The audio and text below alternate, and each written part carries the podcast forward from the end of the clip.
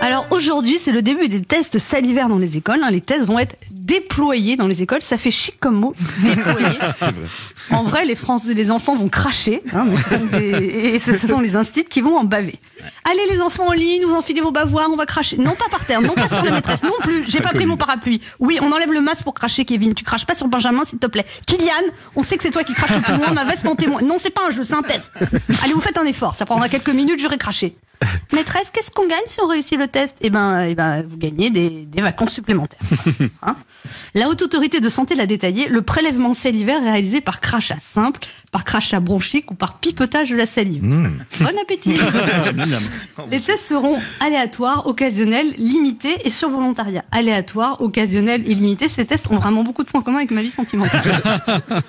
Alors, il paraît que le test salivaire n'est pas aussi fiable que le test PCR, mais si on le fait vraiment à tout le monde et souvent, c'est mieux qu'un test parfait qu'on fait à personne et qui coûte plus cher. C'est vrai. Comprenez-vous? Bon sens. de toute façon, en France, on a quand même toujours un problème avec les chiffres. Au Royaume-Uni, le gouvernement a commandé 380 millions de tests. Rien que pour les professeurs des écoles, elle a consigne de se tester deux fois par semaine. En France, 200 000 tests par semaine.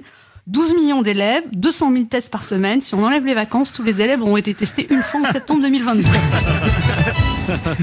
C'est la fameuse stratégie tester, tracer, isoler. Pour l'instant, c'est tester, cracher. On n'a pas assez commandé. Moi, je trouve que ce serait bien qu'on passe à une stratégie qui rime en ir, comme par exemple garantir, agir, guérir, pour enfin s'en sortir. Ouais, alléluia. Eh.